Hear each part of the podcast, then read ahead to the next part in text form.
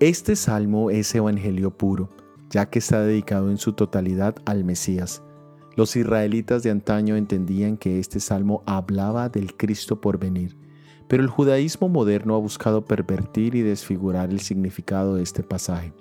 Muchos llaman este salmo el credo de David, ya que se presenta al Mesías como rey, señor y como eterno sacerdote.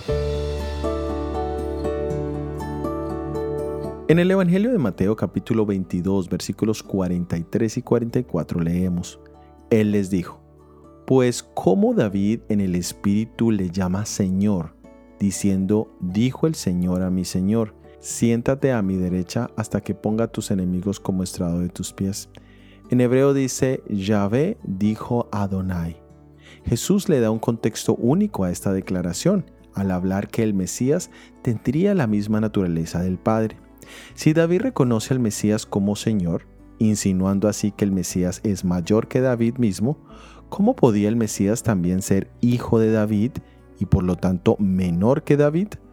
La única respuesta posible a la pregunta de Jesús era que aquel que habría de venir como Mesías había existido antes de su encarnación. Esto sería reconocer al Mesías con una naturaleza más que celestial, divina.